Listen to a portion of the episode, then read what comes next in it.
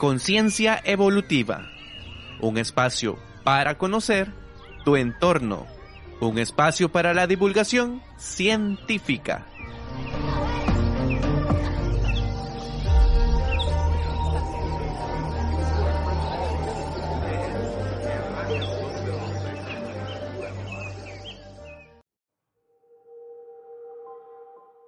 Hola, bienvenido y bienvenida a Conciencia Evolutiva. Hoy te acompañamos a Donis Gamboa y Yasmín Calderón. Este fin de semana vi una peli muy bonita que se llama Tierra de Osos.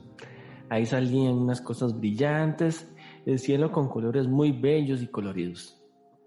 Mm, se me olvida cómo se llaman. Auroras. Mm, ya te quería preguntar si me podrías explicar qué es una aurora.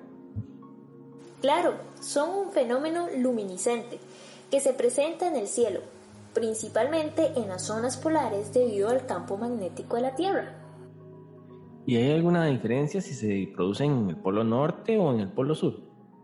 Sí, en el hemisferio norte son conocidas como aurora boreal y en el hemisferio sur son conocidas como australes.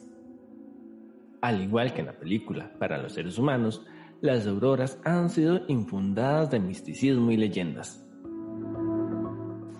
En la antigüedad eran consideradas como agujeros en el cielo y en el que los espíritus pasaban a los cielos, pero solo aquellos que tienen una muerte violenta han recorrido esos senderos.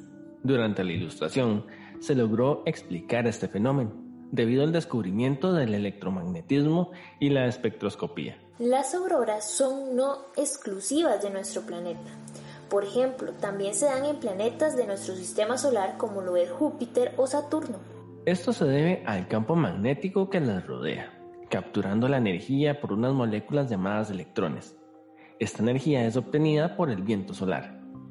Esta información es proporcionada por Fundamentos de las Auroras y Recreación Experimental de su formación a bajas presiones de Miguel Rodríguez Alarcón.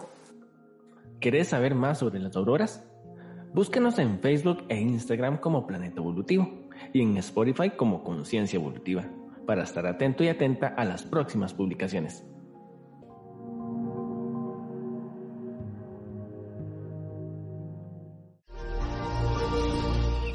Conciencia Evolutiva es una producción de Planeta Evolutivo. Hasta la próxima.